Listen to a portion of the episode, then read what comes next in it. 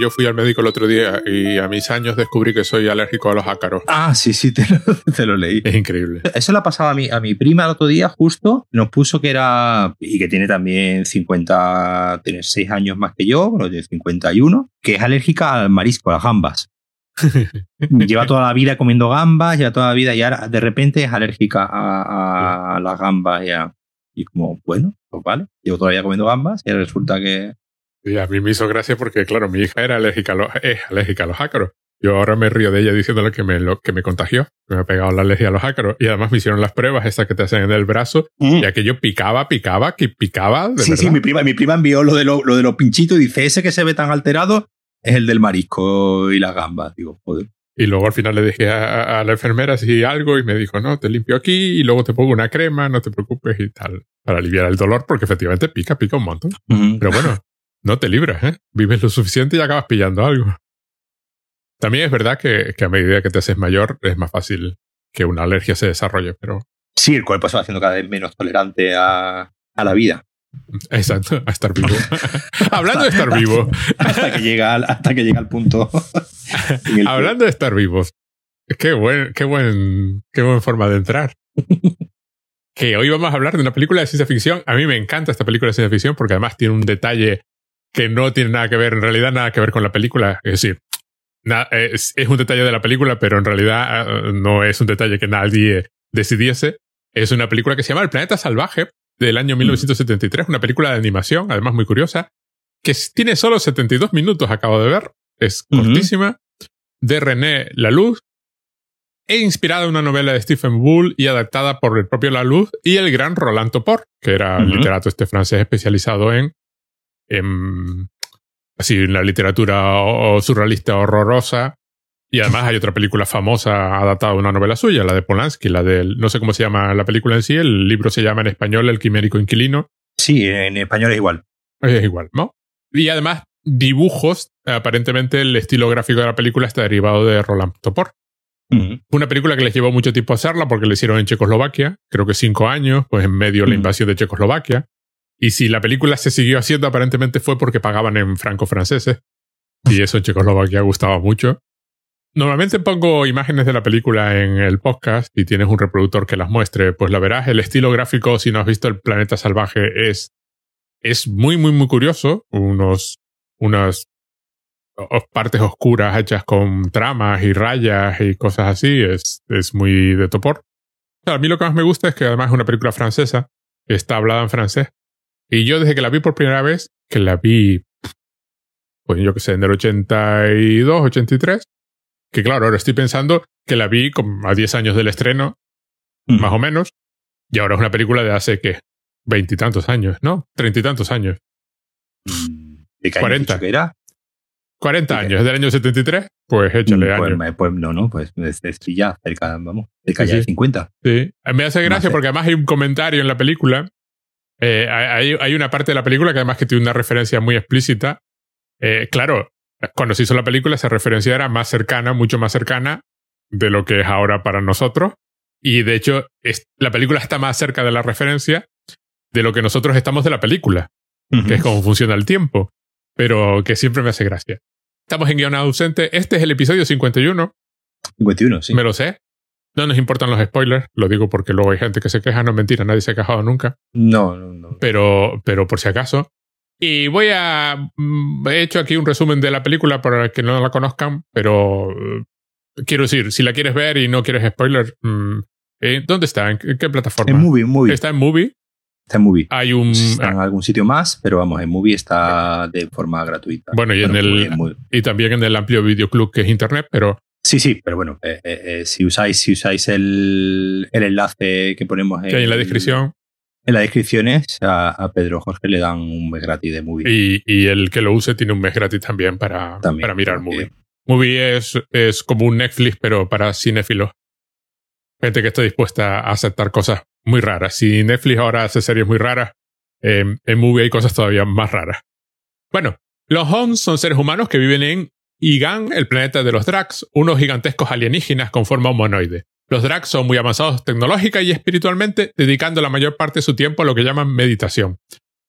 Para ellos, Los Homs no son más que animales a los que pueden tener como mascotas, aunque hay una enorme población de Homs salvajes que tienen problemas para controlar.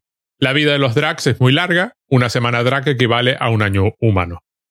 La película arranca con tres niños jugando con una mujer OMS, accidentalmente la matan dejando a su bebé huérfano. Tiwa, una niña Drac, hija de uno de los líderes, lo adopta y, y lleva a casa, dándole el nombre de Ter. Le pone un collar para poder controlarlo, un collar que si le das a un mando, pues te lo trae de vuelta. Que me encantaría para mi perro, pero bueno. Tiwa se educa usando una especie de adema en su cabeza. Por un defecto del collar, Ter es también capaz de recibir su educación. Cuando Ter Tiwa alcanza la edad para realizar la meditación y viajar fuera de su cuerpo, Ter decide escapar y se lleva la diadema. Fuera conoce a una mujer OMS y esta le quita el collar y le lleva a su tribu. Gracias a los conocimientos adquiridos por la diadema, son capaces de leer la escritura DRAP y saben que se va a realizar una operación de exterminio de OMS. Muchos mueren, pero también se unen dos tribus que viajan hasta una fábrica abandonada de cohetes. En el proceso son atacados por dos Drak, pero los OMS logran matar a uno de ellos. En la fábrica crean una ciudad que atrae a muchos OMS. Con el paso de los años logran construir dos cohetes para escapar al satélite Digan, que es el planeta salvaje del título. Cuando los Drak vuelven con su operación de exterminio, Ter y otros escapan al planeta salvaje, donde descubren el secreto de los Drak. Durante la meditación viajan al planeta salvaje, donde ocupan gigantescas estatuas y se encuentran con seres de otras galaxias, lo que mantiene su especie siendo su forma de reproducción. Los Homs atacan algunas estatuas, lo que asusta a los Drax. Ante la amenaza se alcanza la paz, un nuevo satélite artificial se convierte en el hogar de los Homs, mientras el planeta salvaje queda para uso de la meditación. Las dos especies conviven en paz, cooperando cada una con su punto de vista totalmente diferente sobre el mundo. Eh, eh, yo lo que voy a decir es que es una película increíblemente rica para tener 72 minutos. Sí, es lo que él estaba pensando que al final eh, que corre el corremos el peligro de que el, episodio de hoy salga más largo de lo que dura la película. Sí. sí. Sí, si tratásemos todos los temas que, que, dura la película, por ejemplo, hay uno que es evidente al que me refería antes. El, exterminio de los Homs. Que son como una eh, los exterminan como, como alimañas como, y con una especie de gas que los, que los mata. Hay un momento cuando prácticamente creo que es al, al final, ¿no? Que que a mí me recordó cuando nosotros mismos aplastamos una colonia de hormigas con el zapato, ¿no? Hay, un, hay, un momento prácticamente al final donde uno de los eh, seres azules eh, empieza directamente a pisotear humanos y los humanos salen corriendo y, y yo creo que obviamente está hecho completamente aposta para que lo, lo, relacionamos con algo que habremos hecho nosotros mil veces, que es pues eso, encontrarnos unos bichos en el suelo, una, una colonia de hormigas o, algo así. Simplemente aquí lo que ocurre es que eh, los humanos se, se rebelan, como ocurre muchas veces con las hormigas cuando son lo suficiente, ¿no? Y como hemos visto en, en muchas películas, eh, se rebelan y consiguen, digamos, vencer al, al gigante, ¿no? Eh, Aquí hay un momento que uno de los, uno de los seres azules, no me acuerdo. Los Drac. Los Drac. Uno de ellos sale, sale corriendo, pero el otro pobre pues se ve atacado por, las, eh, por los humanos y acaba muriendo. Eh, hemos visto un montón de películas, ¿no? Eh, en esta de, Indiana Jones, ¿no? Donde les atacaban una colonia de hormigas africanas y terminaban muriendo. Y en el fondo, esa es la visión, la, la, visión de que tienen los Drac de los humanos es similar a la que tenemos nosotros de, los insectos y de, de las hormigas, ¿no? Unos seres a los que, que sí, que tienen su organización, que tiene, sabemos que, pues bueno, es uno de los temas también, ¿no? De, de los que se habla en la, película, ¿no? ¿Qué diferencia hay, ¿no? ¿Qué diferencia a, a, estos humanos a estos drags que supuestamente pues, son seres más, eh, no solamente son más grandes de tamaño, sino supuestamente son más avanzados eh, intelectualmente que viviendo en un, bueno, o situado todo en un planeta eh, llamado planeta salvaje, ¿no? Que es un poco, eh, ya en el mismo título hay una contradicción bastante interesante, ¿no? Porque esta idea de, salvajismo contra eh, civilización, ¿no? Contra esa idea de ser seres civilizados y todos viviendo en un planeta que de por sí ya se llama planeta salvaje. Y como vamos viendo durante la, la película, lleno de mil y una especies eh, animales. De hecho, a mí me, en cierto modo, muchas veces me recordó incluso a. Me recordó, no, estoy seguro que también a, Rick and Morty, ¿no? Cuando salen esta gran cantidad de, esta gran cantidad de, de seres inventados y que en cada capítulo sale una, una, raza, una especie o una, lo que sea nuevo.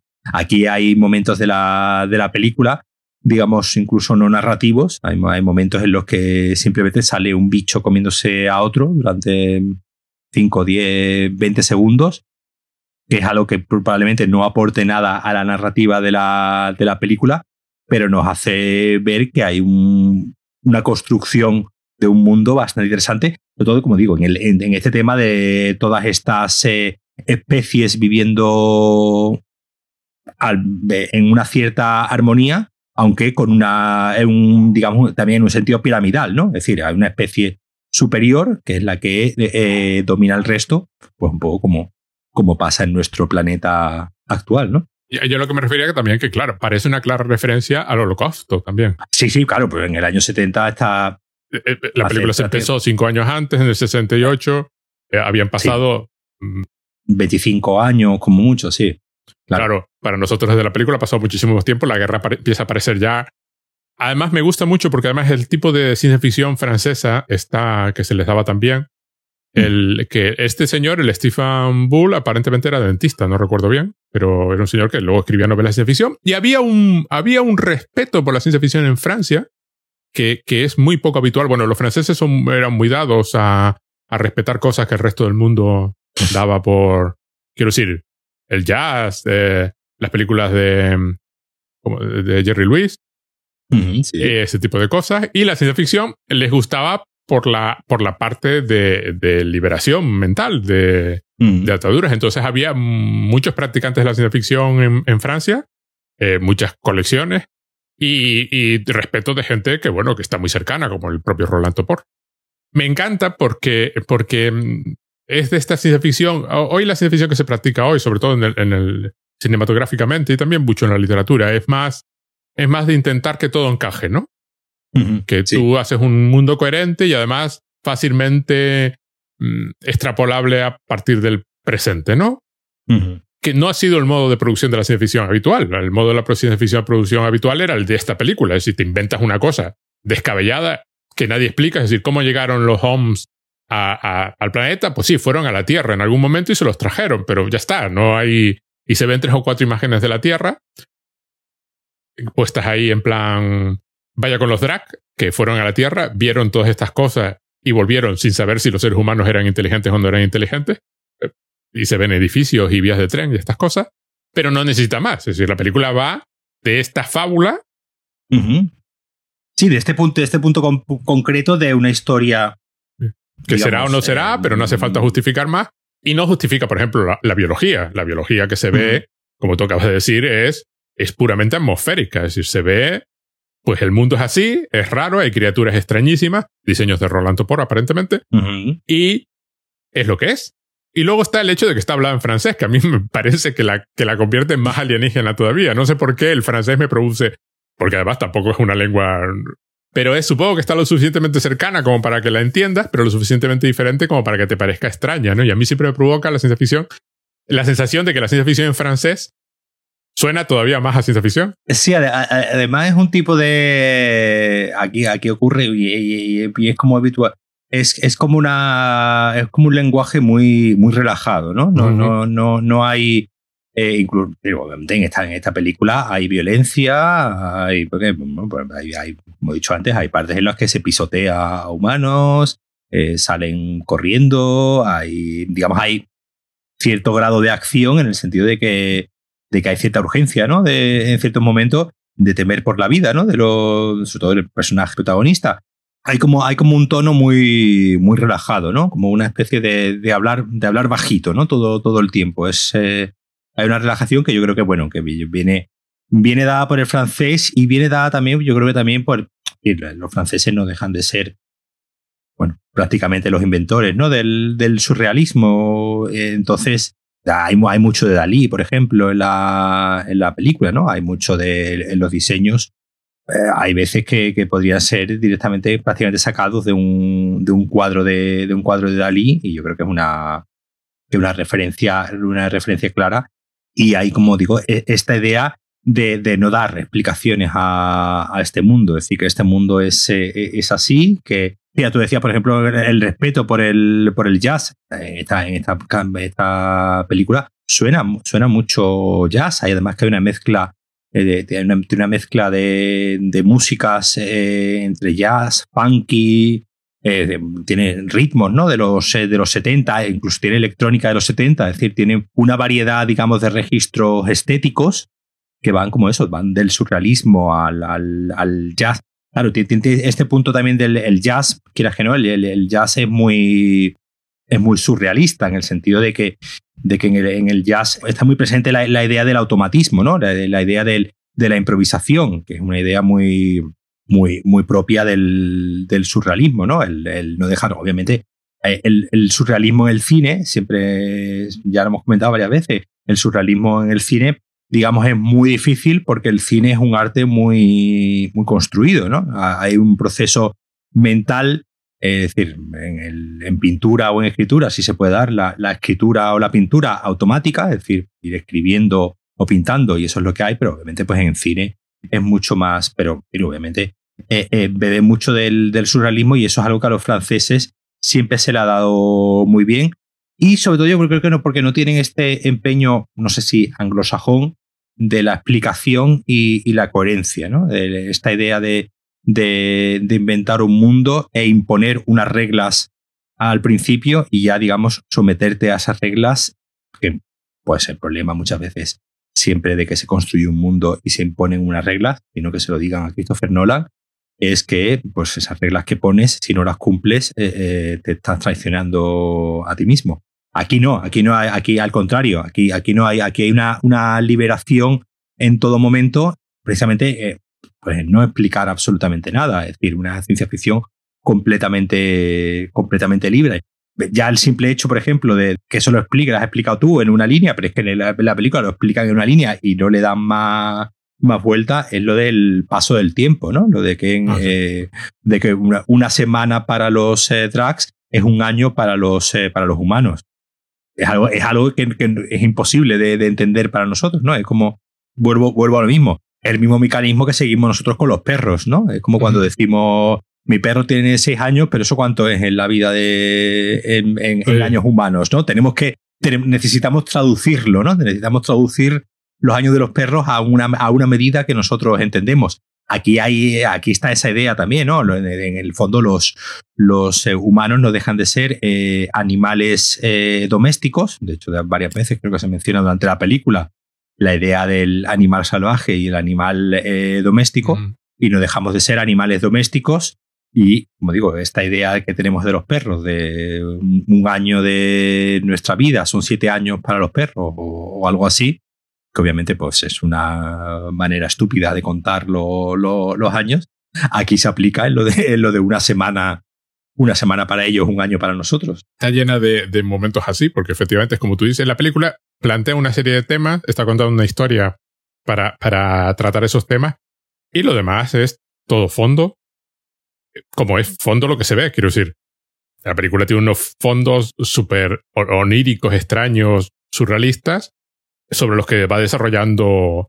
Hay, hay, por ejemplo, conflicto entre ciencia y religión en un momento dado. Cuando llega la tribu y dice, no, yo sé leer. O sea, yo puedo leer lo que ponen en las cajas y sé lo que hay en el interior de las cajas porque hay cajas de productos y algunas las abres y hay veneno dentro. Pero sabe perfectamente cuáles son y cuáles no son, pero luego el, de la, el, ¿cómo se dice? El chamán de la tribu, pues no acaba de, eso no acaba de convencerle, pero luego se revela que por supuesto es todo verdad. Hay eh, tribus que se llaman mal, pero que en última instancia no les queda más remedio que cooperar. Hay una parte que es puramente alucinógena, de esta, hay una ceremonia nocturna donde los humanos brillan y parece que se produce un apareamiento ritual, pero, pero es todo contado, mm, bueno, pues es alucinógeno, de la, es de la época, de los 70, ¿no? De los 60-70. Y, y, luego está la, la gran que tú ya comentaste. La gran tema es de, eh, son los homes realmente inteligentes, ¿no? Tienen una cultura de verdad. Saben, saben cosas, es decir, cuando se unen, el miedo real se, se produce cuando se unen y matan a uno de los suyos. es cuando empiezan a pensar, bueno, son lo suficientemente inteligentes como para organizarse. Eh, muestran las imágenes de la Tierra, que además mm, son dibujos así como en blanco y negro, y las muestran con duda y con escepticismo, ¿no? Como nosotros veríamos las ciudades de las mm, hormigas, ¿no? Estas enormes, creo que son hormigas o termitas, bueno, que en África, ¿no? Que se levantan y no. Sí, sí. Yo cuando iba al instituto, a mi profesor de filosofía le planteé una vez que, bueno, que nosotros nos consideramos muy inteligentes, pero ¿cómo sabemos? Y ahora estoy viendo la influencia del planeta salvaje en ese comentario. ¿Cómo sabemos que desde el punto de vista de un extraterrestre nosotros no, somos seres puramente instintivos y que, lo, todo esto que construimos, que nos parece genial y maravilloso, es simplemente producto del instinto y vamos desarrollando tecnología de una forma puramente instintiva? Y que si llegase un extraterrestre realmente inteligente, diría, bueno, qué animalitos más, esos, qué animalitos más guays, ¿no? Mira cómo construyen rascacielos, ¿no? Y naves espaciales y teles, ¿no? Eso ocurre también, que, es otra, otra, yo creo que es otras, eh, hemos mencionado antes Rick and Morty, pero bueno, otra serie también de los creadores, la de Solar Opposites, Opposites que precisamente lo, eh, uno de, de, los personajes tiene montado en su cuarto una especie de terrario lleno de, humanos a los que va eh, disminuyendo de tamaño, ¿no? Y, metiendo en un... ¿Has visto la serie, no? Sí, en, la pared. Sí, eh, tiene, tiene su cuarto, una pared, y es como un terrario, como, como bueno, como, como como gente tiene un terrario de hormigas en su casa y, tiene un cristal y va viendo cómo las hormigas son capaces de construir pues los canales ¿no? y, túneles y súper complejos sin que se les derrumbe nada, o bueno, supongo que obviamente a las hormigas también se les derrumbará en algún momento algo, o bueno, o una, o una abeja, ¿no? Haciendo un panal y entonces, no, y eso, en esta, en esta, en esta, serie, pues vemos como un personaje va miniaturizando a todo el que le va cayendo mal por el, por el mundo y los va poniendo en su especie de terrario.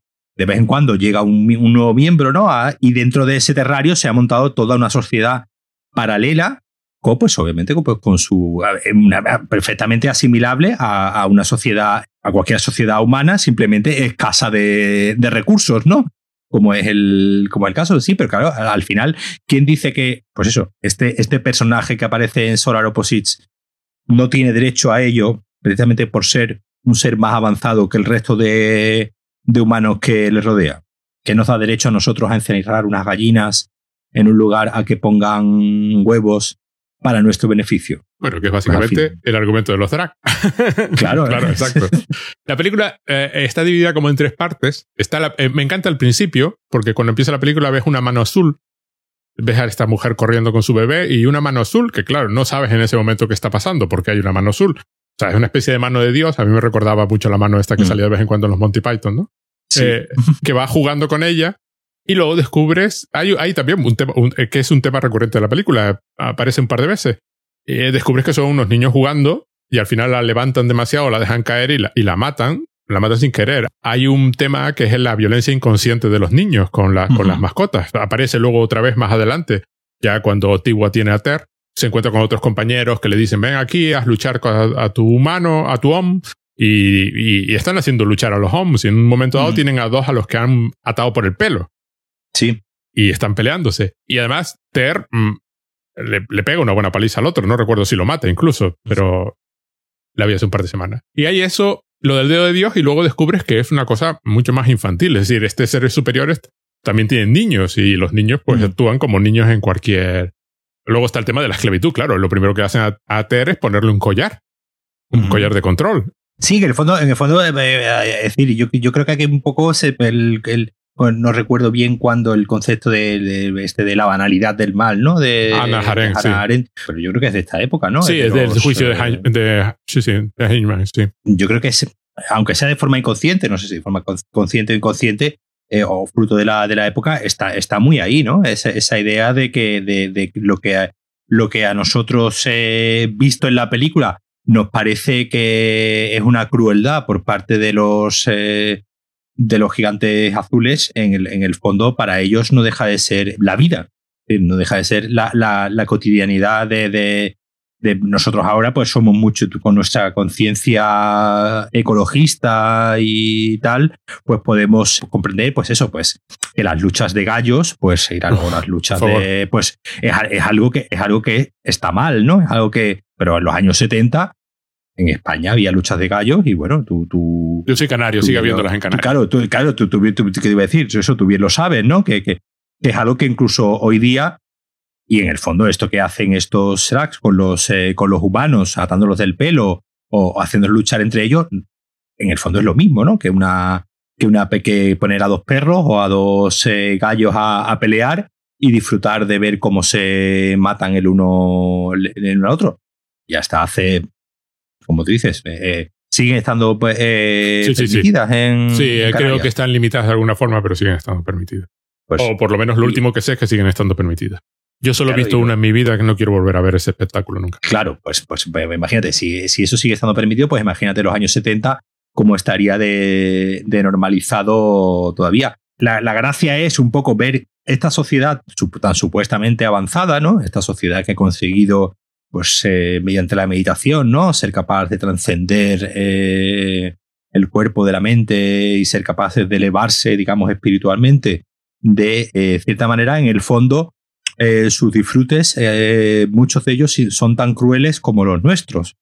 Simplemente que en este, que en este caso pues somos nosotros, eh, somos nosotros los objetos de la, de la crueldad en vez de ser nosotros los seres superiores que estamos ejerciendo la crueldad sobre otro ser inferior. Por eso al final es algo que no... Que no pero al final, como digo, está, aquí está la, la, idea del exterminio que hablábamos que hablabas tú al principio y la idea está de la banalidad del mal que al final, pues la, maldad es algo, en cierto modo, tan subjetivo como una cuestión de, eh, del tiempo, del contexto y de que por ser un ser más evolucionado no eres mejor sociedad. Esta sociedad eh, pues eh, esclaviza, mata, es cruel, aunque sea una sociedad más avanzada que la, que la nuestra. Al final no sabemos si es algo directamente ya no intrínseco al ser humano, sino intrínseco al universo, o que, como se suele decir nuevamente, en el universo no hay el concepto ético del bien y el mal, sino simplemente en, el, en la naturaleza, en el universo, eh, suceden cosas y somos nosotros, desde nuestro punto de vista, los que decidimos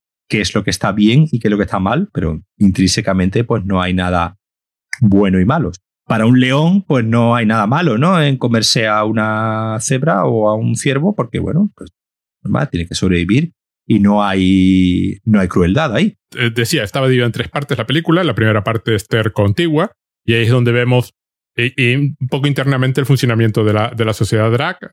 Eh, por ejemplo, hay una cosa que queda claro.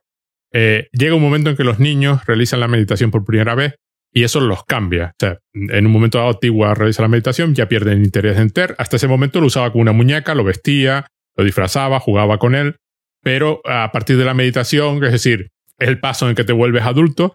Y lo interesante de eso es que, como tú apuntabas ahora, eh, los niños son crueles, te convierten en adultos, trascienden, te vuelve, se realizan la meditación, se ve que la meditación es muy importante. En un momento dado interrumpen a la madre mientras está realizando la meditación y el padre no interrumpa hay una escena en que se ve la meditación de como tres adultos y empiezan a deformarse.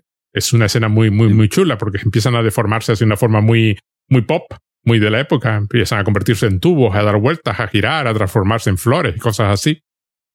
Pero su crueldad cambia. Una vez que te vuelves adulto, la crueldad sigue ahí, pero cambia ya eso, esta crueldad más, más eficiente, más, más de afectan a nuestras fábricas, los cultivos de no sé qué. Es una crueldad civilizada. Es una crueldad civilizada, se ejerce el mal de otra forma. Es queda claro que, que los drags tienen cosas, pero en toda la sesión drag hay que tener en cuenta que el discurso drag está lleno de palabras inventadas que nadie se molesta en explicar en ningún momento. Si tú lo oyes en francés y no entiendes el francés, desde mi punto de vista, añade todavía más, porque hay palabras que ni siquiera puedes relacionar a la extrañeza. Todo, durante toda esa primera parte, pues eh, Terra pues está contigua, eh, las lecciones, aprende a hacer lo posible por estar con ella, aprende a usar el, el solo la diadema, lo castigan en algún momento por eso, le gasta alguna broma a, se, ve una interacción de otro tipo, ¿no? Y luego está, desde el momento que escapa, arrastrando la diadema, que es muy, que es muy simpático. Todo ese periodo en las tribus, en las de. Que, que a su vez, las tribus tienen su pequeña tecnología, solo que es biológica. En un momento dado, por ejemplo, los vestidos salen de unos seres extraños así redonditos que van tejiéndote alrededor y entonces es como te viste. En un momento dado cazan a un animal volador le destrozan las alas eh, porque, porque el animal volador viene a comerlos a ellos y se come a varios, a varios OMS. Y luego hay, un, hay una escenita pequeña que se ve el paso del tiempo por el cadáver de ese pajaraco que quedó ahí tendido y se va cada vez convirtiendo más en esqueleto, que me pareció muy simpático. Y luego está toda la parte donde el exterminio, el intento final de exterminio en un parque, que tienen que huir hasta la fábrica de cohetes. En la fábrica de cohetes, gracias a la diadema, aprenden, aprenden, aprenden, aprenden muchísimo, construyen unos cohetes pequeñísimos para ellos, basándose en la tecnología Drag. Está el último intento de, de exterminio final y el viaje al, planeta salvaje y cómo, y cómo se recuperan. Y cómo se llega a la paz entre, entre todos. el final es quizás un pelín abrupto de más, ¿no? Se ve que se quedaron sin. y entonces lo resuelven en, sin presupuesto. Pero, por ejemplo, todas estas escenas donde está el lo que parece el consejo drag hablando que bueno, son cuatro personas alrededor de una mesa charlando sobre cómo vamos a llevar esto y cómo vamos a exterminar estos bichos. Luego se abre la imagen y es como un cubo con las caras de mm. los que están participando en medio de un enorme escenario donde están los otros drags viendo. Hay una forma de ahí de, de política comunal que no. Sí, una especie de parlamento. Sí, una especie de parlamento, ¿no? En la película va con sus temas. Me encanta, por ejemplo, hay una escena que no viene a nada, que está ahí, Tiwa está generando una especie de cristales en el suelo. Mm, sí. Y, el, y, y, Ter queda atrapado en uno de ellos. Y Tiwa rompe los cristales con una especie de silbido. Y Ter aprende a imitarlo y por tanto aprende a librarse el solo. Es, hay... que, hay una. Ahí, esa, ese punto es, muy interesante. Eh, yo creo que uno de los temas de, la película también es un poco el del camino del conocimiento, ¿no? el, el, cómo precisamente eh, el, esa lucha que bueno, yo creo que, que, sigue muy, muy presente, yo creo que es uno de los grandes retos siempre, ¿no? De del, del, ser humano, el conocimiento, el saber, ¿no? El, el, saber cosas, el conocer, el conocer mundo, el conocer, pues supuestamente nos debe acercar a hacer, pues, mejores personas, mejor civilización, mejor. Pero en el fondo, bueno, pues, como todos sabemos, pues también había médicos eh, nazis, ¿no? Es decir, que, que ser, bueno, ya, ya, actualmente tenemos médicos antivacunas, es decir, que, que, ser, es, que ser muy listo y muy estudiado no te lleva tampoco a, ser mejor. Aquí la, en la película eh, se, se, ejemplifica ¿no? con, el, con esta diadema, ¿no? una diadema que se, que se colocan en la, en la cabeza los, los tracks. Y eh, me recordó un poco también al, al, a lo de Matrix, ¿no? Cuando, cuando Keanu Reeves aprende Kung Fu, ¿no? En, Eh, en 10 segundos, ¿no? O le ponen el, chip y entonces, entonces aquí eh, es un poco esa idea, ¿no? Se pone la diadema y eh, la diadema automáticamente, digamos, les va insertando conocimiento, ¿no? Y le va insertando saberes y... pero hay, una, hay una lucha precisamente por, por el compartir, ¿no? Ese saber y el compartir el, el conocimiento y precisamente una de las grandes logros, ¿no? Del, del protagonista es probar y hacerse con esa, con esa diadema y ser capaz de compartirla ¿no? con, el, con el resto de la tribu de humanos. Y hay, una, hay un momento ¿no? en que se ven varios humanos eh, puestos en la, en, la, en la diadema y van adquiriendo cada vez más eh, conocimiento. Y eh, la, gracia es que la, la tribu de la, como la tribu rival, ¿no? La otra tribu de, de humanos, incluso como de que desconfían de, de ellos porque como que saben demasiado, ¿no? Porque, como que, como que son, son ya demasiado listos. Incluso hay momentos que hay un una especie de conflicto de, de, bueno, que como diciendo, vas a venir tú a mí a decirme cómo hacer las cosas. Sí, y como de hecho de, hay un momento que dice que hay una frase que dice que hay que luchar como hay que luchar como estipula la ley, ¿no? hay un momento que, dice que hay que hay que luchar como estipula la ley, claro. Es decir, todos sabemos que en el fondo esto no es eh, el, el, luchar como estipular la ley, no, eh, al final es, terminar asumido por el, por el sistema, ¿no? Es decir, cuando, cuando hay una lucha contra una injusticia, precisamente hay que eh, luchar contra esa ley que estipula cómo hay que luchar, ¿no? Eh, no sé, si Rosa Parks no llega a, cambiarse de asiento y precisamente luchar contra esas leyes, pues mm, eh, eh, ese hecho eh, probablemente anecdótico de simplemente cambiarse de, asiento en un banco, pues no la hubiese, si no, si no se hubiese cambiado de banco, esa mujer pues no habría entrado en la, en la historia y hubiese sido vista como, como un ejemplo. Entonces, esa, me, me, me, parece muy interesante esa idea de que conforme se va adquiriendo más conocimiento, se va haciendo más consciente del mundo, pero eso no, no quiere decir que te vaya convirtiendo en mejor ser humano o mejor drags, sino te va simplemente eh, eh, haciendo más consciente del mundo, pero tú eres al final el que decide qué hacer con ese conocimiento. Obviamente, el sistema siempre va a intentar que el conocimiento, digamos, sea adquirido por todos, pero con un cierto control, ¿vale? No, no, no, no, no puede haber, no puede haber un conocimiento, un conocimiento que sea tan libre que permita que cualquiera, digamos, eh, pueda desafiar al sistema. Entonces, me, me, gusta mucho esa, idea. Y también la, la idea de, de, la, de la adaptación. ¿no? los, eh, aquí los, eh, los humanos, eh, los humanos tienen que. La película está toda contada, ¿no? En una voz en off, en primera persona, ¿no? Está contado siempre. No, no siempre desde el punto de vista del personaje protagonista, porque la película, aunque haya una voz en off y haya una narración en primera persona, la película va, va, nos va contando otros hechos, ¿no? De los que no, en los que no tiene eh, presencia el, el, protagonista.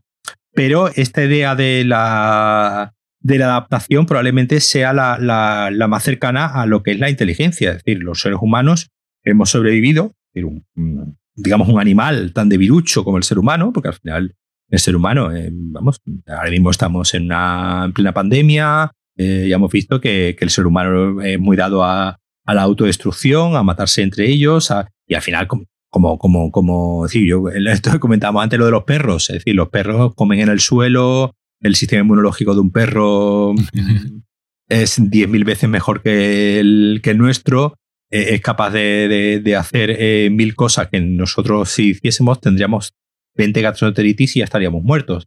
Eh, pero tenemos esa capacidad de adaptación, ¿no? Esa capacidad de adaptación yo creo que es uno de los rasgos. De siempre se dice, ¿no? Que, la, que uno de los rasgos de la inteligencia es la creatividad y el ser capaz. Y yo creo que no. Yo creo que, que el principal rasgo de inteligencia es precisamente el ser capaz de adaptarnos, ¿no? El ser capaz de, con lo que nos da el mundo, pues ser capaz de construir, como tú decías tú antes, pues eh, eh, eh nueva ropa, eh, nuevos, nuevos instrumentos, nuevos elementos que nos ayuden a, tirar para adelante.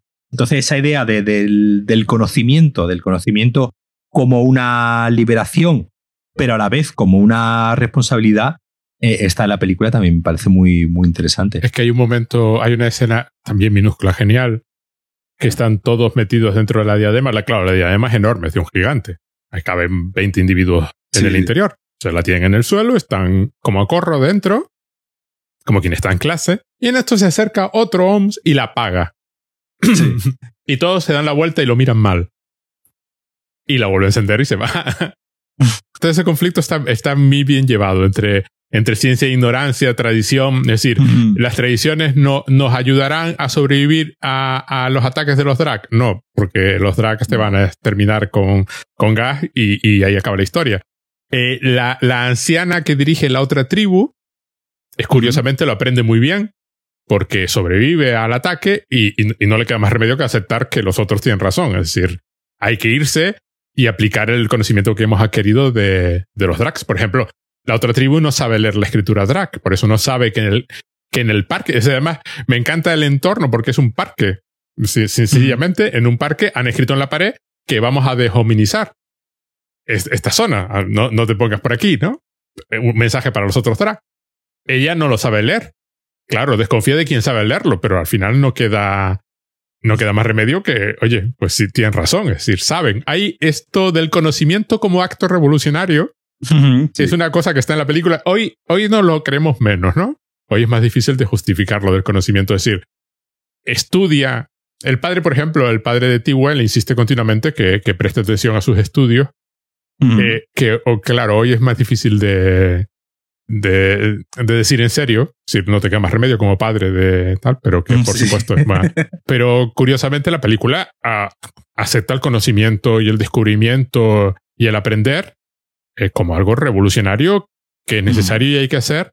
Y Ter, en las escenas que se le ve sentado con, contigua mientras está con una lección, el hombre está prestando toda la atención del mundo. Está... Es una película francesa del año 73, pero que en realidad se hizo en el año 68. Sí, sí. Es, decir, sí, exacto. es decir, es una película que es una película que bebe, que bebe de, de, de, un, de un momento cultural muy, muy, muy, muy específico donde precisamente hay, hay revoluciones, ya no, ya, no, no vamos a entrar en si fracasadas o, o, exitosas, pero hay, hay, una serie de revoluciones, el 68, que tienen como eh, origen las universidades, tanto en Francia como en, como en Estados Unidos.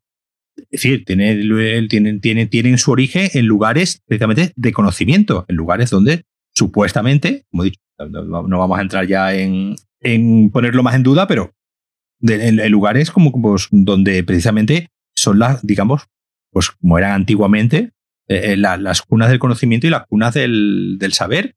Entonces, eso la película, yo creo que lo, lo recoge ese momento cultural y esa, toda esa reflexión que propone sobre el, em, ciencia, tecnología, conocimiento, em, avance o, retroceso, o, como he dicho ya antes, eh, el simple tener controlado el, conocimiento es fruto de su época, que obviamente hoy en día, pero bueno, hoy en día sigue, sigue en pie el, discurso, ¿no? De, sobre todo, eh, eh, aquí en España, ¿no? De ese desprecio a, al conocimiento y que, bueno, ¿para qué, para qué, para qué sirve esto? Como se suele por desgracia decir muchas veces, ¿no? ¿Para qué sirve estudiar si vas a terminar pues trabajando en el McDonald's? ¿Para qué quieres un doctorado, no? bueno, eh, Tere al final resulta que es un juguete que osa revelarse, que es básicamente la, primera parte de la película. Me encanta luego en eh, los detalles, como estos bichos que, que aparentemente comen, o sea, los que se ven de fondo, que comen por placer o o están haciendo cosas raras que no acabas de entender. Hay un momento también cuando ya las dos tribus se han unido, han atacado a, al Drac grande. Eh, eh, no sé si es Drac, es Drac, creo que es Drac en la traducción en inglés y Drac en la, en la original francés. Pero bueno, yo como la vi en francés creo que es Drac. Eh, lo matan y es una... Claro, remite a, Gulliver. Claro, lo retienen y, Lo, y lo matan. Y luego se van a la fábrica esto de cohetes y, y, lo que se ve es el camino. Y el camino es como una especie mm. de cosa de espagueti ahí, muy, surreal, ¿no? Muy, muy, muy rara, muy extraña. Y hay un, y hay un aspecto en que gran parte de la película está construida sobre, eh, sobre el grafismo, ¿no? O sea, es la, la parte gráfica de la película para nada es una película estilo Disney. ni, ni. Además es, además es eh, stop motion en el sentido de que es eh, ah, es papel recortado, ¿no? Sí. Como recort sí. papel recortado, es eso, son papeles recortados y animados. Vamos, South Park. Sí, sí, sí. Para, que, para que yo creo que South Park es el más. Eh, de todas eh, formas, South Park hoy en día está animado por ordenador. Desde el segundo episodio. Sí, ya, hoy, en día, día, sí, pero digamos el South Park de los, eh, de los inicios. Solo el primero, precisamente era. Es curioso. solo el primer episodio. Solo el primer, Solo el primer episodio. Pero lo hicieron así porque era la forma más barata, de, presentar la, idea. Les gustó la. He dicho, bueno, pues ya vamos a seguir adelante. Y de hecho, hasta el día de hoy. Eh, con el mismo estilo. no, no, ha, cambiado ni, ni, No ha cambiado la estética para nada. Pero bueno, sí, sí, este sistema de, animación que bueno, que encima, como digo, como he dicho tú antes, encima lo hacían todo en, en Checoslovaquia, con lo que les llevó pues cerca de, cinco años. Remite mucho, eh, remite mucho. Eh, eh, hay un cierto, estuvimos hablando también ¿no? del, submarino amarillo de, los Beatles, ¿no? Del, del Yellow Submarine, que, de, que es de, ¿de qué año es? Del 68. esta sí es del, del 68, el Yellow Submarine. Y en cierto modo yo creo que un poco remite a ese, a ese, a ese tipo de, estética muy pop, ¿no? Muy pop. Eh, esta es una, obviamente es una película menos, menos colorida y menos animada que más francesa, pero bueno, este, estéticamente sí remite mucho a, a ese tipo de animación de los 70 que sí es verdad que, es, muy, muy europea, ¿no? ¿no? No es nada no es nada eh, Disney ni nada estadounidense. Es que además el grafismo es sucio deliberadamente. Eh, está como hecho como con lápices de colores. Es un tipo de dibujo. Sí, se ve, la, se ve el trazo de la, de la línea. Visto hoy, visto en la época, debió de provocar mm, eh, contraste, ¿no? Visto hoy es que es que es completamente diferente a cualquier otra película de animación que te pueda así plantear. Por supuesto, mm, a lo mejor una cosa, no sé, como Freeze the Cat o alguna cosa más así, pero... Sí, a ver, siga, siga, siga habiendo, es decir, siga habiendo, siga, siga, siga habiendo eh, eh, animación de este tipo. Lo que pasa que sí es verdad, no, digamos, en un terreno más, más underground, un terreno más, eh, más indie, más, digamos, no, no tanto. Esto en el fondo no deja de ser una película de arte y ensayo, esto no es una película, digamos, mainstream en el sentido de que no, no, está hecha para incluso de ritmo, es una película, incluso en ciertos momentos, eh, eh, para durar 72 minutos, es una película lenta, es una película, eh, lo he dicho antes yo, muy, digamos, muy, muy, muy tranquila, aunque tenga sus momentos de explosión de violencia un poco, pero es una película que incluso, no digo que se pueda hacer pesada, pero sí muy atmosférica, ¿no? Me mencioné antes la mezcla que tiene de la, de la banda sonora es una, de hecho, la banda sonora se editó hace, hace unos cuantos años en vinilo y en CD, porque es una banda sonora que incluso te la podrías poner, ¿no? En, casa de, fondo, porque, como digo, tiene una mezcla de jazz con funky muy, muy, muy interesante, pero como digo, que lo que lo hace una película que puede ser difícil de ver en el sentido de que, pues, obviamente, no es el ritmo de, de, una película, ni siquiera de una película Disney de los años 70, una película muy, muy tranquila y por tanto, pues, pues obviamente con su, con su ritmo y su estética, y su estética, como, como he dicho, nada, nada que ver con, con el Yellow Submarine de los en el sentido de que, de que aquí está todo mucho más... Eh, hay colores, pero no es la explosión de colores que, que hay. Un, referente también que se me viene a la, a la cabeza de, de, animación, digamos, más europea, es Lotte Reininger, que es una, una artista alemana que sobre todo hizo, hizo cine, hizo varios, eh, un largometraje, varios cortometrajes en, los años, sobre todo en los años 20, los años 30, eh, que, hacía eh, animación con, con, sombras, ¿no? con sombras chinescas, ¿no? ella, igual, recortaba los dibujos, hacía unos recortables, hacía unos recortables que, que los, digamos, los, los troquelaba y después, pues, mediante chinchetas y tal, pues eran como piezas animadas, ¿no? Y esas piezas, pues al ser siempre eran eh, eh, personajes, digamos, eh, sobre negro, en negro, sobre fondos ya de, de, colores. En la, en, la, animación, digamos, europea siempre ha habido, digamos, como más, más creatividad que, pues bueno, pues la animación americana, pues obviamente siempre ha sido más, más, más Disney. Es que además es eh, la, animación del planeta salvaje es como muy, como muy, muy, muy jerky, muy a trompicón, es como que tiembla, porque claro, está, están moviendo otros sitios de papel, no tiene esta fluidez que podría tener una película de Disney. Pero a su vez eso ayuda a la atmósfera, es decir, ayuda a, crear la sensación de, de lugar extraño y gente diferente y, que este mundo, pues no es el mundo uh, nuestro, sino es, pues efectivamente un planeta extraterrestre. Bueno, tenemos como ejemplo también, a mí se me ocurre así ejemplos de, animación, si tenemos a uno americano contemporáneo, que es Don Hertzfeld. Ajá, sí, pero sí, sí, sí, exacto, sí. Sus, sus uh, It's Such a Beautiful Day y, y, demás, que por cierto me compré el, el, el Blu-ray en, en, no, iba a decir en Amazon, no, en, Oye, pues ¿cómo se llama? Eh, en Patreon tampoco. Ya, no sé ni dónde lo compré. Le di a lo, en Kickstarter. Le di al hombre 60 euros y ya no me acuerdo ni por dónde se lo, por dónde se lo di. Que en junio supuestamente nos iba a enviar eh, un Blu-ray firmado y tal y cual. Y justo ayer nos llegó un correo que bueno, que lo mismo llega para noviembre. ¿sabes? Que, está el hombre. La, gracia es que el hombre eh, envía, envía de vez en cuando notificaciones para, para contarnos cómo va el tema del, cómo va el tema del, del Blu-ray que está haciendo el, el, el, a mano. Bueno, pues, pues, pues por, ejemplo, hay el Wall of Tomorrow y todas estas de Don Helfet. O bueno, también tenemos en, en Estados Unidos, ahora que estoy repasando a Bill Plimpton. A Bill Plimpton. también, por ejemplo, es un tipo de, de, animación así también eh, muy, muy tosca y muy, muy sucia. Lápices de color y mucho lápiz y muy sucia. Pero estoy aquí yo intentando recordar una película eh, también eh, que, vi hace un tiempo, pero de verdad no se me, no, se me.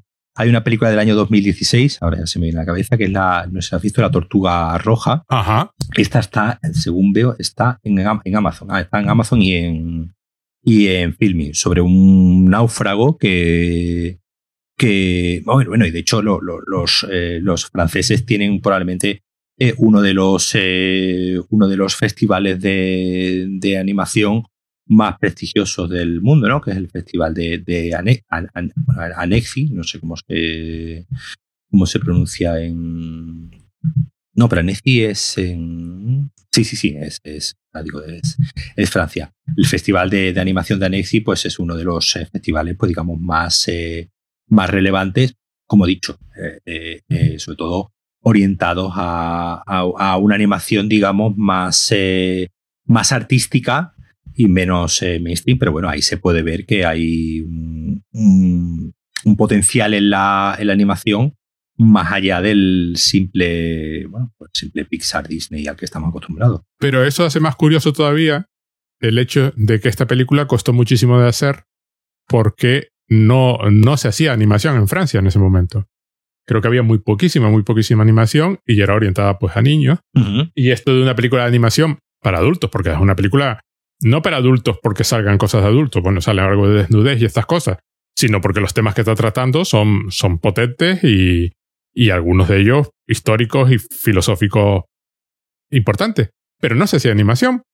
Este hombre es, eh, tú lo sabrás mejor que yo, el tener la luz, ¿no? Es un señor que ha intentado hacer animación varias veces, ¿no? Eh, y tiene otras dos películas de animación. Ninguna tan famosa como El Planeta Salvaje, ¿no? Perdona, que, verdad, ahora mismo estoy aquí mirando en, Letterboxd. Si me dices de qué va, a lo mejor me acuerdo yo. Eh, ah, y aquí está. Eh, se llamaba, claro, es que es francesa también, claro. La chica sin manos, The Girl Without Hands en, en, inglés, La Jeune Fille Sans Main en francés, La chica sin manos. Es una película. Eh, eh, eh, es que, claro, es que la, claro, ahora, que estoy mirando, la animación francesa, es decir, los franceses son, han hecho aquí en España, por desgracia, de hecho, este creo que este año pasó incluso en los en los Goya, cuando había el Goya la mejor película de animación, había una película nominada. Entonces, eh, eh, ya está, había una película y obviamente esa fue la que se llevó el Goya, no había más donde, donde elegir. Los franceses, por, afortunadamente, pues eh, sí son más dados al, a la animación y sobre todo la animación que no sea orientada, a, orientada al, público infantil. esta película que te estoy diciendo es La chica sin manos, no está en, no está en ningún lado para, para ver. Eh, se me ocurre también otra. Hay una película que. Eh, de que además está contado con Marion Cotillard. Creo que esa creo que se llegó a estrenar eh, Abril y El Mundo Alterado. Es una película de, 2000, de 2015. Y había otra que era El, Gato en París. No sé si la, si, la, si la conoces. Eh, ahí vemos que, como he dicho, esa de 2010, es más, más. Eh, y además es un tipo de, animación muy particular. No sé si a raíz está del éxito un poco de esta película. Tuvo, que ser ah, por algo, algo que pasó después de esta película, porque antes de esta película aparentemente no había y este hombre tenía muchísimos problemas. No, hay, no había industria y precisamente por eso tuvieron que ir a, Checoslovaquia, ¿no? A, digamos, a, pintarla porque no había industria directamente en, en, en París, que no, en Francia, que no fuese simplemente ahorita pero como digo, a raíz de ahí, eh, eh, el, cine, el cine francés hay una cierta tradición por la animación no orientada eh, exclusivamente a adultos, sino una, animación, pues digamos que obviamente la pueden ver los niños, pero no está orientada ni mucho menos a, ellos. Ah, otra cosa interesante de los franceses es que cuando hacen este tipo de cosas y cuando hacen ciencia ficción, tienden a ser más explícitos con el tema del que va la película y de lo que es habitual, por ejemplo, en la, en la ciencia ficción norteamericana, ¿no? Que tiende a ser más sutil, ¿no? Por ejemplo, yo me, yo me, acuerdo de esta, esta película, que era bastante, la que te he dicho, la de, en español se llamó La doncella sin manos, según veo en mi MDB, es de un, de un molinero que vende a su hija al diablo y ella se escapa del diablo, pero eh, sin manos.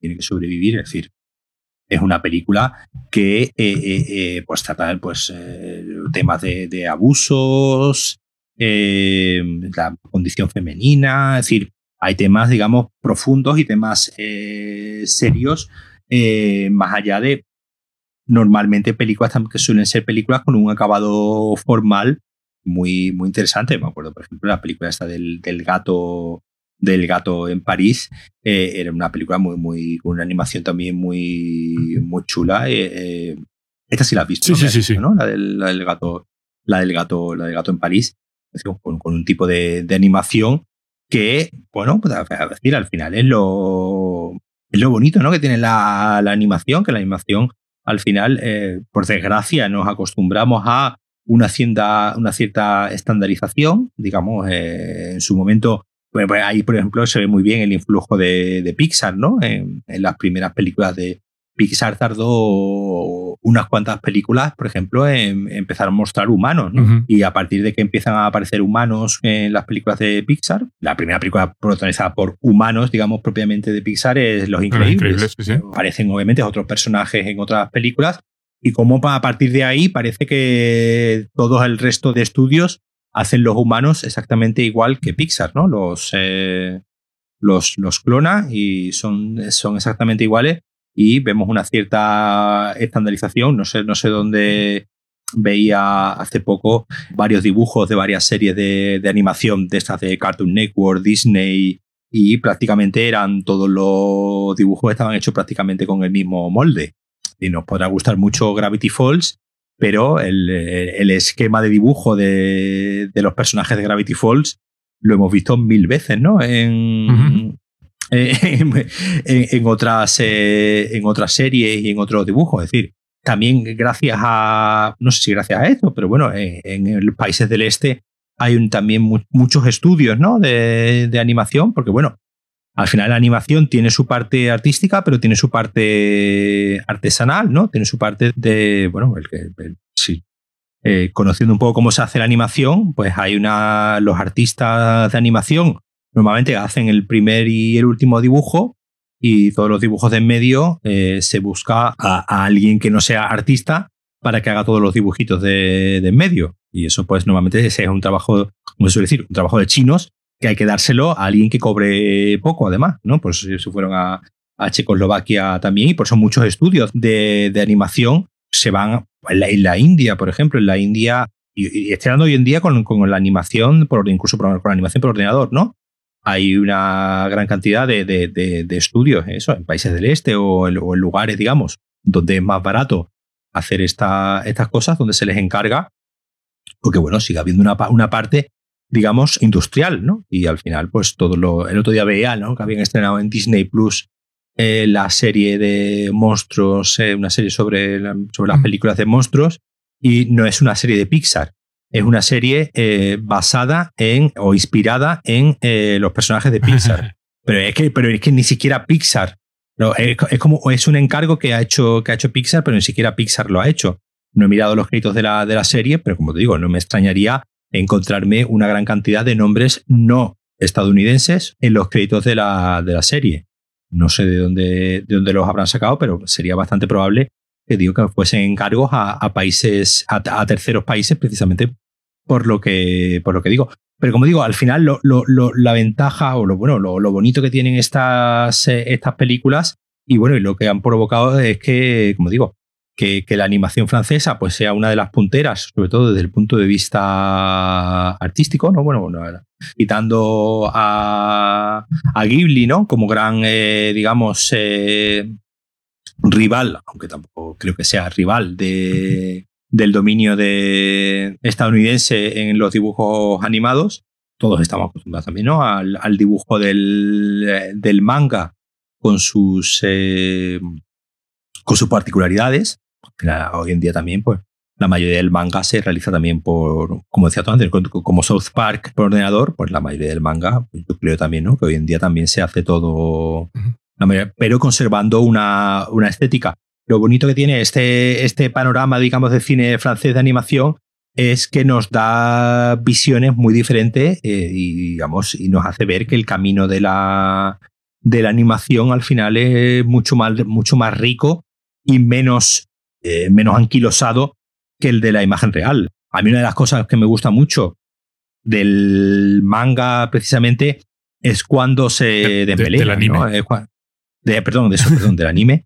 Eh, eh, eh, es cuando se es cuando se desmelena, ¿no? Es cuando es cuando empieza a darle a la animación su sentido de ver cosas, ver formas que no se corresponden con las formas humanas y ver situaciones que no son a mí. Pues lo que más me aburre de un anime es cuando se empiezan a soltar chapas y empiezan a hablar en voz en off o en voz alta y empiezan a contarse su vida en voz alta antes de ponerse a pelear a mí lo que me gusta del, anime es precisamente cuando, cuando llevan al límite, ¿no? La expresión, la expresión precisamente animada, que es la que le da nombre al, al, género, bueno, que tampoco es un, es un género. Eh, ¿Y René Lalux?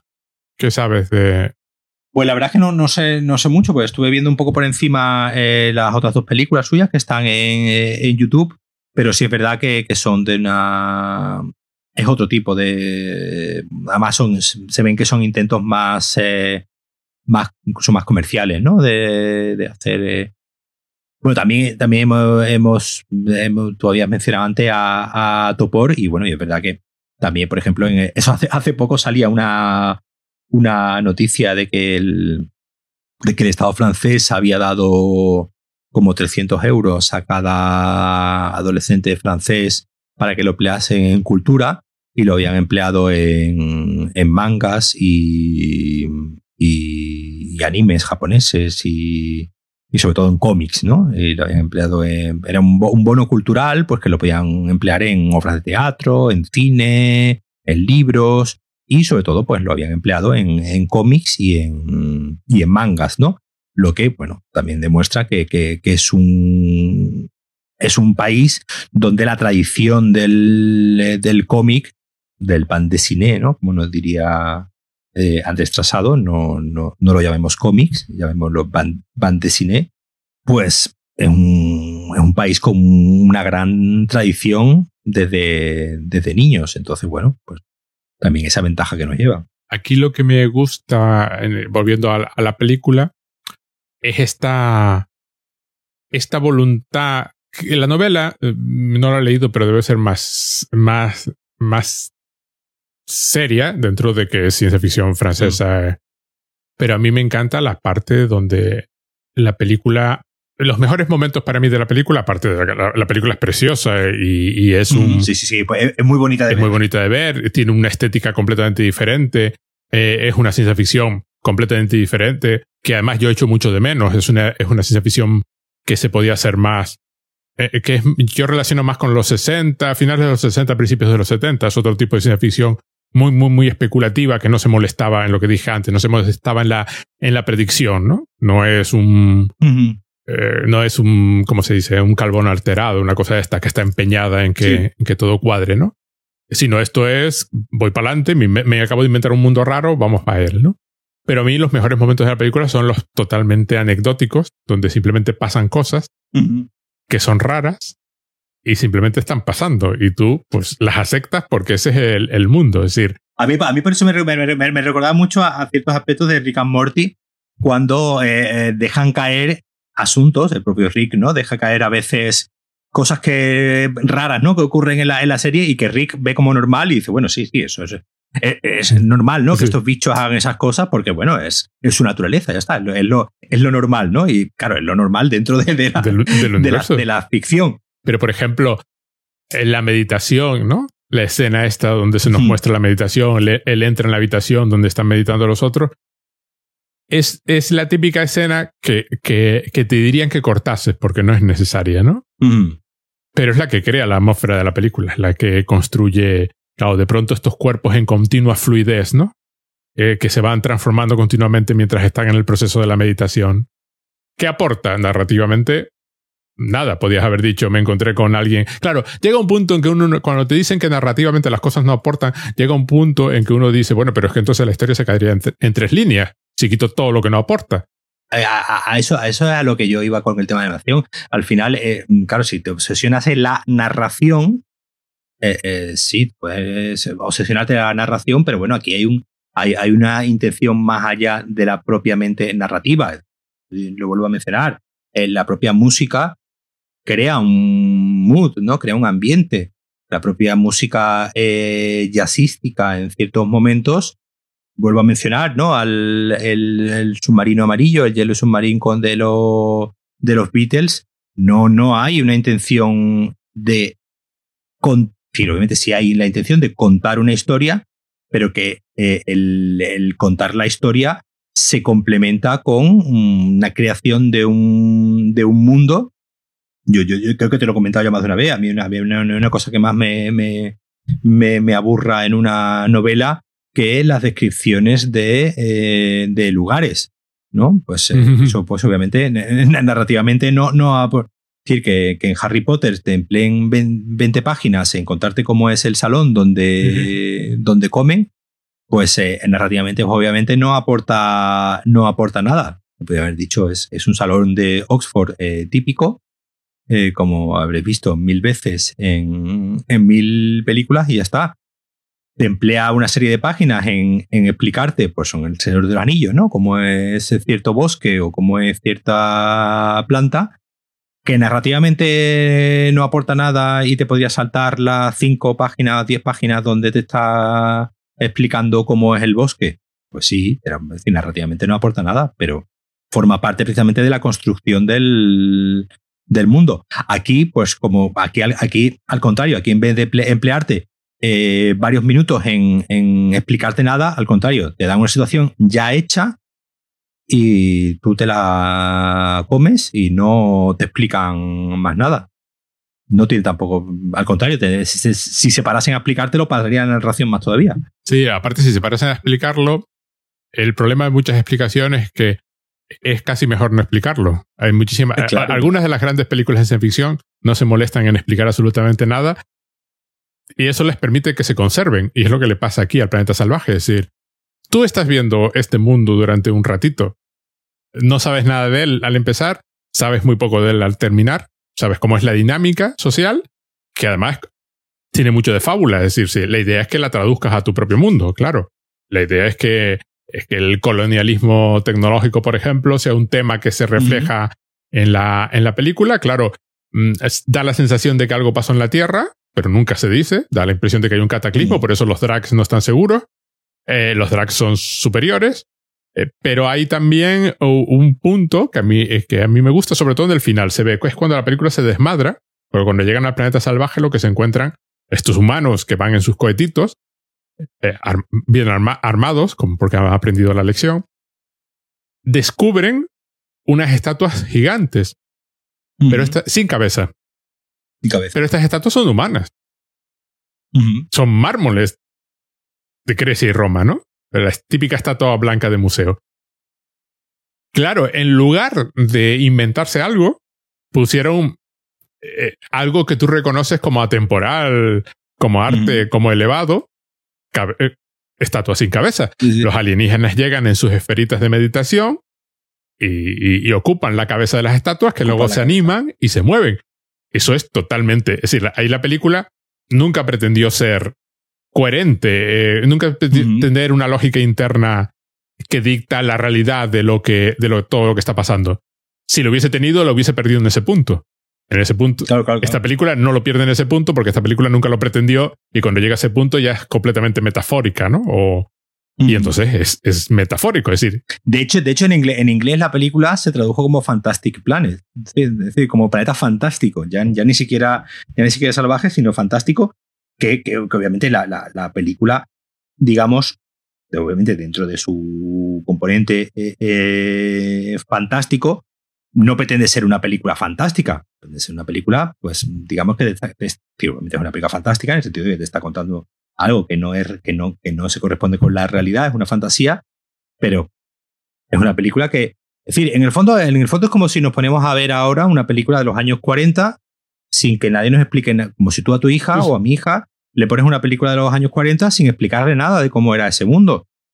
Probablemente habrá cosas que no hay cosas que no entenderá, hay cosas, es decir, porque eso porque es otro es otro mundo, es otro eh, el mundo que tenemos hoy pues es, es, diferente, no voy a decir ni mejor ni, ni peor, como el de que puedas ver en cualquier película de los años 30, eh, que obviamente hay, hay asuntos que hay que conocer, que hay que explicar para entender el concepto, pero que obviamente en una película de los años 30, años 40, no se ponen a explicarte por qué hacen lo que hacen, sino hacen las cosas dentro de la normalidad de, de, su, de, su mundo. Pues al fin, en el fondo esto es lo mismo, pero como si tuviésemos estuviera diciendo una película de, dentro de 500 años, ¿no? De cómo será, pues ya está, es como si fuese una película dentro de 500 años y ya está, no te van a explicar, no te tienen que explicar más de, de dónde viene o, o, hacia dónde va o cómo funciona todo el tema este de la, de la meditación, porque simplemente se entiende que es, pues, hacia dónde vamos, ¿no? Ahí tú decías que no, no, no, no es especulativa. Yo, eh, a mí, a mí yo, eh, hay, una, hay, una parte que siempre me, me hace, me, me, me, parece muy interesante del, del tema de la, de la, ciencia ficción, cuando toma el tema de la evolución, ¿no? De cómo, de cómo, cómo, cómo nosotros como, como especie, ¿no? O, o, cómo sería otro, otra civilización más evolucionada que la, que la nuestra, ¿no? Pues siempre entra el tema, por ejemplo, por ejemplo la, la telequinesis, ¿no? Pues es algo que está, es muy habitual, ¿no? Esta idea de, de perder el, el lenguaje verbal y ser capaz de elevarnos mentalmente, ¿no? Ser capaz de conseguir que de comunicarnos, ¿no? De comunicarnos eh, más allá de, la, de las palabras, ¿no? Es algo, es un tema muy, muy habitual en, la ciencia ficción cuando nos presentan a seres más, a seres más, eh, más evolucionados. De hecho, aquí ya directamente los, los, eh, los eh, protagonistas, los azules, tienen el, digamos, como el cerebro como más desarrollado, ¿no? Mm. Tienen una forma de una forma de la cabeza. También un poco como solemos, me, me, recordó al, un poco a los, al alien, ¿no? De, de mm, del área 51. siempre imaginamos que el tamaño de la, de la cabeza y ese desarrollo, pues mediante la meditación, pues obviamente va a llevar a tener cabeza más grande y a, como digo, a, ser capaces de separar esta idea siempre de, ¿no? de separar nuestra mente de nuestro cuerpo físico, que es decir, nuestra mente como algo infinito y trascendente y nuestro cuerpo como algo eh, eh, como algo que se que muere, ¿no? Como algo que incluso se pudre, ¿no? Al final, como, como, como tú comentabas antes, que se ve, ¿no? En una, en una escena como pues eh, un cadáver termina en, en, los huesos. Aquí vemos a una civilización que mediante la eh, meditación consigue, consigue, consigue trascender. Pues me, viene a la cabeza, bueno, es decir, hemos visto, ¿no? Miles de veces e, e, esta idea de los, eh, de los, de los aliens y los extraterrestres que son capaces de comunicarse entre ellos mediante telepatía o mediante... Lo que te quería comentar de la escena final es que es muy, es, a, mí, a mí me llama muchísimo la atención porque, claro, se supone que estos tracks pues mantienen comunión con otros seres de las galaxias y estas cosas y lo hacen en este satélite donde están estas estatuas ¿Cómo te voy a enseñar sexo alienígena? Básicamente la película está preguntando. O sea, ¿cómo te voy a enseñar mm, esta interconexión que para mí es puramente espiritual? Ya te he enseñado el ritual humano, el ritual de los homes en, un momento dado, así como alucinógeno.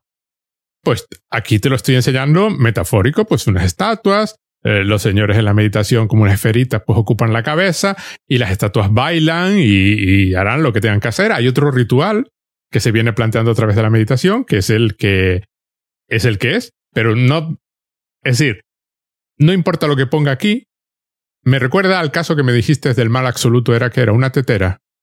O, ah, en el caso de Bill Lynch. Eh, sí, en, Twin Peaks The Return, sí. Sí. ¿Qué voy a poner aquí? ¿Qué, qué, te voy a enseñar de eso? De la relación. Porque además se entiende que no es una relación puramente sexual, que es una relación de, mental y también intelectual y, física, que es básicamente lo que gana luego los drags con los humanos. Los humanos ganan, eh, los drags ganan otro punto de vista, el de unos seres que se reproducen con muchísima rapidez, que es el de los homes, y además tienen enorme habilidad tecnológica y como tú dijiste antes, súper adaptativos. Los metes en una situación y empiezan a aprovechar el entorno que es una cosa que, por ejemplo, se ve continuamente a lo largo de la película. Aprovechamos el entorno, lo que sea que el entorno nos ofrezca, es algo que aprovechamos para poder sobrevivir. Los drag eh, no funcionan así.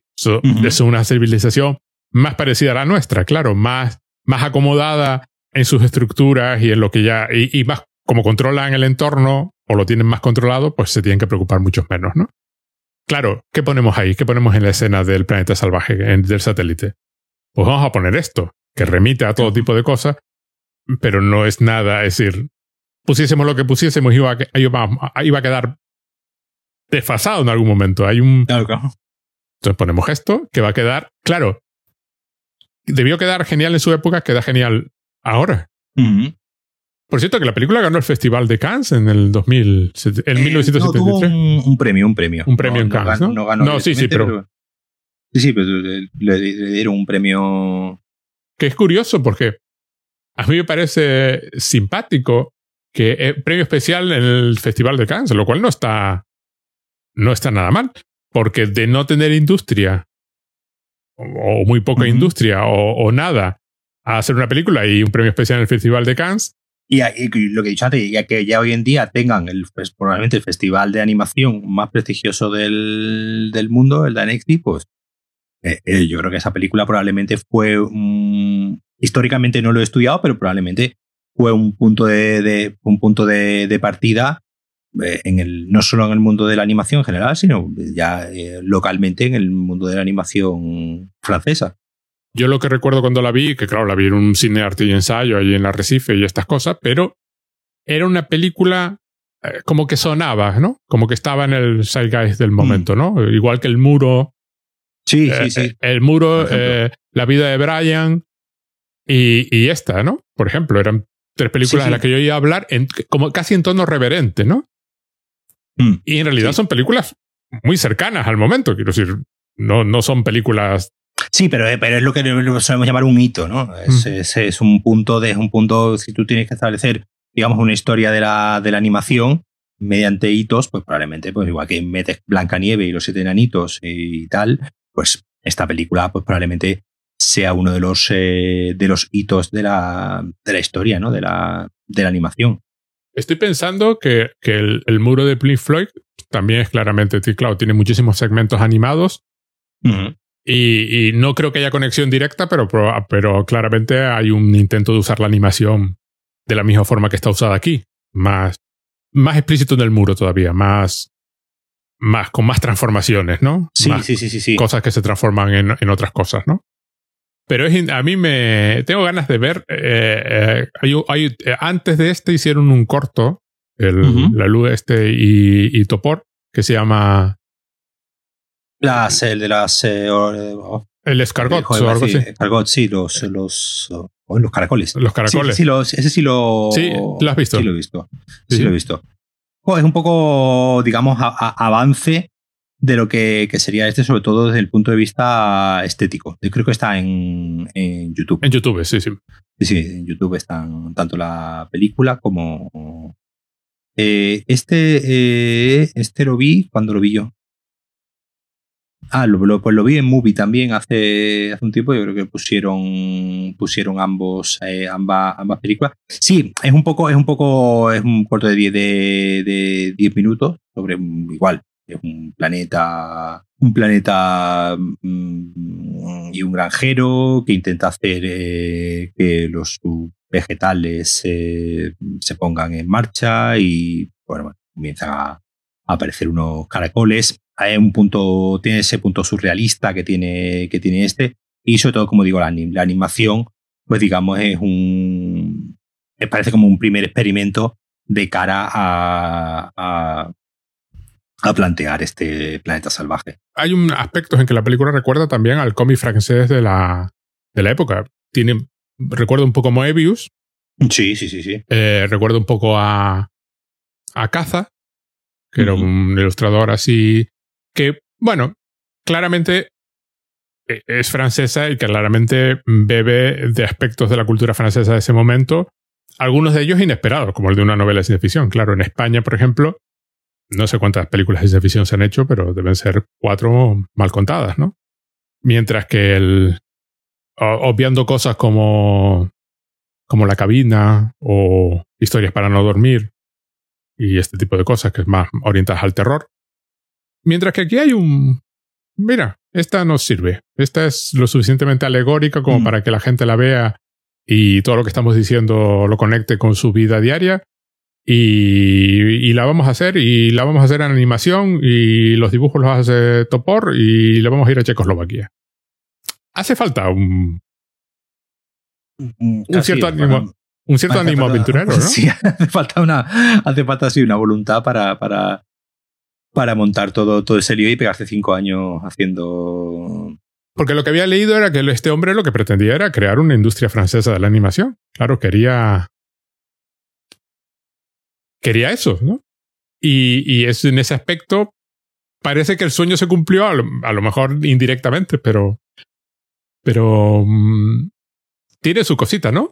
Sí, sobre todo el, empeño de durante, porque bueno, yo no sé esto cuánto debe costar, porque bueno, yo creo que la mano de obra en Checoslovaquia sería barata, pero mm, sí, obviamente aquí, aquí, hay un empeño en, nuevamente en trascender algo a algo más allá de una mera película de, de dibujitos y hombre, yo creo que, que, que, yo eso quedó, quedó claro y sobre todo cuando le, ya le dieron el, el premio en el Festival de Cannes, pero bueno, para que tú veas también la animación lo que ha tardado en, digamos, en legitimarse, ¿no? Como algo no solo para niños, ¿no? Hoy en día sigue habiendo muchísimo reparo, ¿no? aunque pues, obviamente es avanzado muchísimo. bueno, hay gente que directamente. Claro, lo que estamos siempre, lo he dicho antes, la animación no es un género, la animación es una técnica. Decimos películas de animación como si fuesen todas, todas iguales y obviamente, pues como tú has dicho antes, hay películas de animación infantiles y hay películas de animación para, para adultos.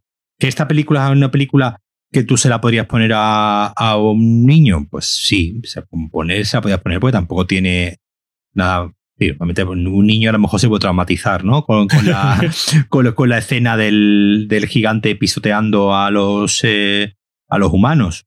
Pero bueno, sí, es, lo que he dicho antes, otro ritmo, son otras intenciones. En ese sentido, como he dicho antes, la película es muy, muy francesa en esta intención de dar legitimidad a, un género, porque después los dibujos sí son muy, muy infantiles, en cierto modo, porque, porque el, dibujo no deja de ser este. Los personajes no dejan de ser todos los aliens, ¿no? Estos eh, azules con los ojos grandes. Es decir, como, como, como ilustración es muy... se me ha venido ahora a la, a la cabeza también el... ¿Cómo se llamaba el señor este que hizo el, el Señor de los Anillos? Ah, eh, ya, lo, ya lo menciona, Ralph Ashkich, creo que se pronuncia. La versión animada del Señor de los Anillos. Exacto. Eh, que no, que el pobre no llegó, no llegó a terminarla, ¿no? Porque se quedó a, creo que se quedó a, a media. Sí, sí, no le pagaron en la, segunda, la siguiente película, así que no la terminó. Hizo solamente la primera, ¿no? Hizo solamente la, la comunidad del. creo, que, creo que libro y medio. Libro y medio, ¿no? Y esta es del. Estoy mirando ahora. Del 78. 78. Y este hombre era. ¿Dónde era este hombre? Americano. Era. Ah, era, era, era americano. sí, sí. Por su, por su, es el de Freeze the Cat y el de. ¿Cómo se llama? Hey, hey Good Looking. Sí, es verdad, es verdad, es verdad, es verdad. Es este es otro bicho raro. Por el, por el nombre lo. Es que es de origen, no recuerdo de dónde, de dónde era. O sea, polaco, ¿no? o algo eh. así. Sí, sí. Sí, sí, pero, pero, pero, no sé por qué lo, lo tenía, en mi, en mi, mente lo tenía asociado más a, a una tendencia más europea, ¿no? Que, bueno, que eh, americana eh, propiamente dicho. Tiene, tiene, tiene eso porque... Ah, está, está vivo. Nació en Palestina. Palestina, sí. Sí, sí, sí. Británico-Palestina. Sí, y entonces, claro, eh, tiene una estética completamente diferente. El Bashki intentaba que las películas fuesen de animación para adultos. Este lo intentó en Estados Unidos. Tenía el mismo mm. camino. Vamos a hacer animación para adultos. Por eso la primera que hizo fue una película pornográfica de, animación, basada en, en Cramp. Bebe mucho del underground y del entorno social de la ciudad de Nueva York, de la época y de las relaciones entre razas, por ejemplo, este tipo de cosas Y en ese aspecto su animación es completamente diferente, aunque se formó animando para Tony Jerry, creo que, creo que fue. sí. Y, pero es muy diferente, muy diferente, pero claramente em, tiene el mismo impulso, ¿no? Por eso, por eso las películas de, de, este hombre tienen un aspecto visual que en ocasiones, por ejemplo, El Señor de los Anillos le pasa mucho, recuerdan bastante al planeta salvaje en ocasiones, sin ser exactamente, porque lo del Señor de los Anillos es rotoscopía, pero bueno, hay un hay una crudeza, hay un trazo, hay un, un juego con la estética que, bueno, recuerda porque el impulso inicial de los dos es, es el mismo, hacer otro tipo de animación, claro. Alejarse todo lo posible de. En el caso de este hombre, del Ralph Bakshi, eh, todo lo posible del modelo Disney, claro. No le salió bien, sigue vivo, es curioso, sí, sí. Sí, sí, sí, desde el 38. Sí, 82 años, bueno, todavía le queda. Le queda un par. Sí, sí. Pero sí, sí. Es eso, otro tipo de, de, de animación totalmente diferente. Igual que el anime, cuando quieres, se vuelve completamente diferente. A mí la película esta de la historia de la princesa Cayuga o algo así, el, a mí no me gustó demasiado, más que nada porque no adaptaron realmente el cuento. Hicieron, mm. hicieron una especie de película Disney de un adolescente. O sea, el cuento es completamente diferente. En la película ella pues está, es como una especie de adolescente rebelándose contra el mundo, ¿no? En el cuento ella es una extraterrestre que viene de la luna y, y ya está. Es una extraterrestre que viene de la luna y pasa de todo. Eh, el cuento es la historia de los, ¿cómo se dice? De los suitors, de los, de los que vienen a pedirle la mano, ¿no? Entonces cada uno se cuenta la historia de cada uno de estos mientras ella está impasible esperando que la vengan a buscar para irse otra vez a, a la luna. La película cambia todo eso y a mí me parece que lo cambia no para bien. Es decir, una película que también se ha hecho muchas veces. Eh, otra cosa es que la animación sea espectacular, que, es, que es espectacular. Pero hay una escena cuando ella escapa, que aquello se vuelve como tinta china y eso lo trazos y, y, un, y, una revolución de trazos unos sobre otros corriendo. Que claro, eso es la gracia de la animación. Claro, claro, Cuando puede hacer eso, ¿no? Se suelta y, y de pronto hace otra cosa que tú no esperas ver. Esa es la parte genial, ¿no? Bueno, venga, resume el planeta salvaje, da una valoración así para que la gente la debería ver. Pues eh, eh, yo sobre todo lo, lo, la, la, recomiendo porque, como hemos dicho ya, es una película muy bonita de ver, muy bonita de escuchar, tiene una, como ya lo mencioné varias veces, una banda sonora muy, muy, muy interesante y que bueno, que dura 72 minutos. Es decir, que si nos habéis escuchado a nosotros, ya vais a emplear más tiempo a nosotros que, viendo la película. Que viendo, la, que viendo la, película. Y que bueno, que está, está movie y la tenéis eh, ahí fácilmente. Y lo que hemos dicho, que es un hito, que es un hito de la historia de la, de la animación como suele decir, ¿no? De, de, lo del mil y una películas que tienes que ver en, antes de morir. Pues esta es una. Esa es una. Es una obra maestra de la animación, una, una de las grandes películas de ciencia ficción. y, y no sé qué más necesita. Es riquísima en temas, la puedes ver cada cinco años y sacarle una cosa nueva. Es como toda obra, un clásico, claro, como un, un clásico que puedes volver una y otra vez. No, no dices nada más. Pues, pues nada, no, no, no, ya está, ya, ya, ya, ya, me, ya, ya, ya te quedaste contento. Ya me he quedado seco con todos los apuntes que tenía aquí. Muy bien. Pues nada, Paco. Nos vemos la próxima nada, semana. Jorge, nos Chao. vemos la próxima. Un abrazo.